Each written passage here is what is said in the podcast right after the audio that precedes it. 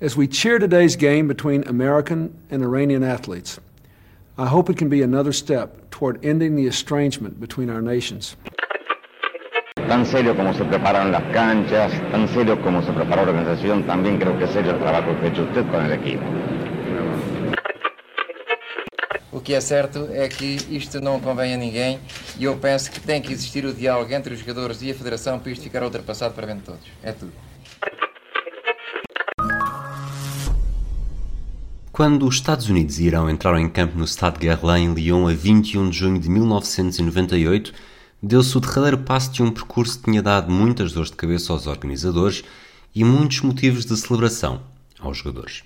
Para o Irão, a cumprir a sua segunda participação numa fase final depois de ter somado um empate e duas derrotas na Argentina em 1978, era o patamar mais alto que poderia ambicionar.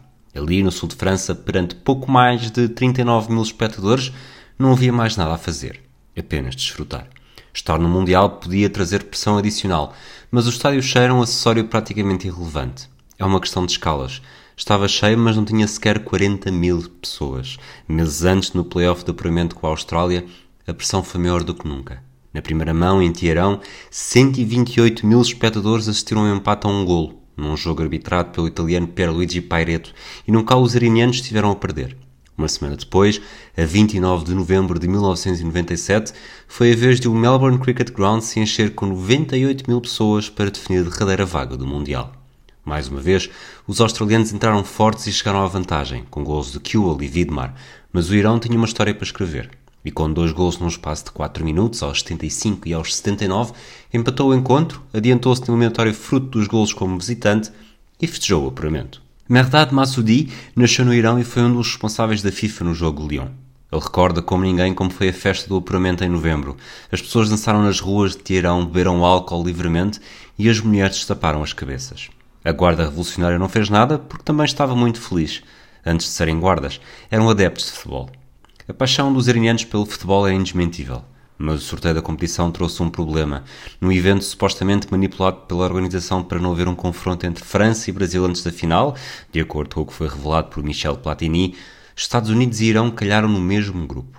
Alemanha e Jugoslávia assumiam-se como favoritas ao apuramento para os oitavos, mas isso não impedia a realização de um jogo entre os dois grandes rivais políticos. E, sobretudo, na segunda jornada, numa altura em que tudo estaria em aberto.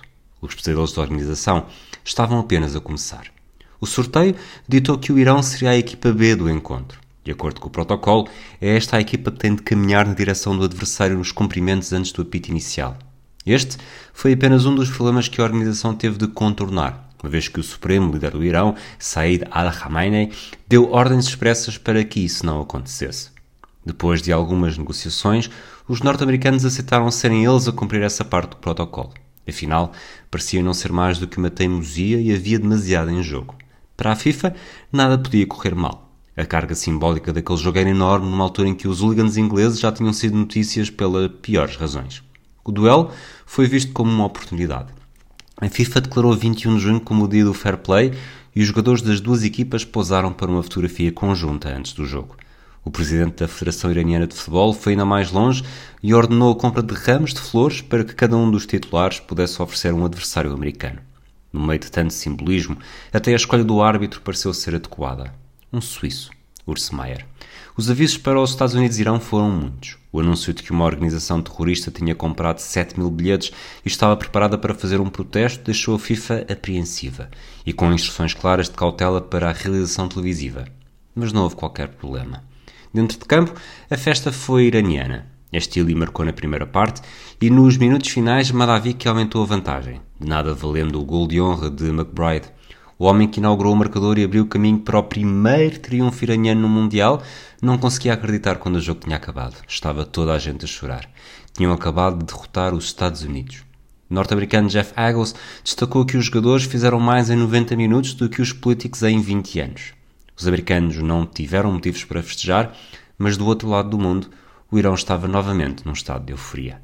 Merdad Masudi destacou que muitos iranianos que viviam no estrangeiro começaram a dizer com orgulho que eram iranianos. Aquela vitória uniu o país. O triunfo sobre os Estados Unidos recuperou as emoções e as celebrações que já tinham acontecido depois do playoff. O regime iraniano temeu um pouco esta situação, mas nada mudou. As we cheer today's game between American and Iranian athletes, I hope it can be another step toward ending the estrangement between our nations. Tan serio como se preparan las canchas, tan serio como se preparó la organización, también creo que es serio el trabajo que ha hecho usted con el equipo. O que é certo é que isto não convém a ninguém e eu penso que tem que existir o diálogo entre os jogadores e a Federação para isto ficar ultrapassado para bem de todos. É tudo.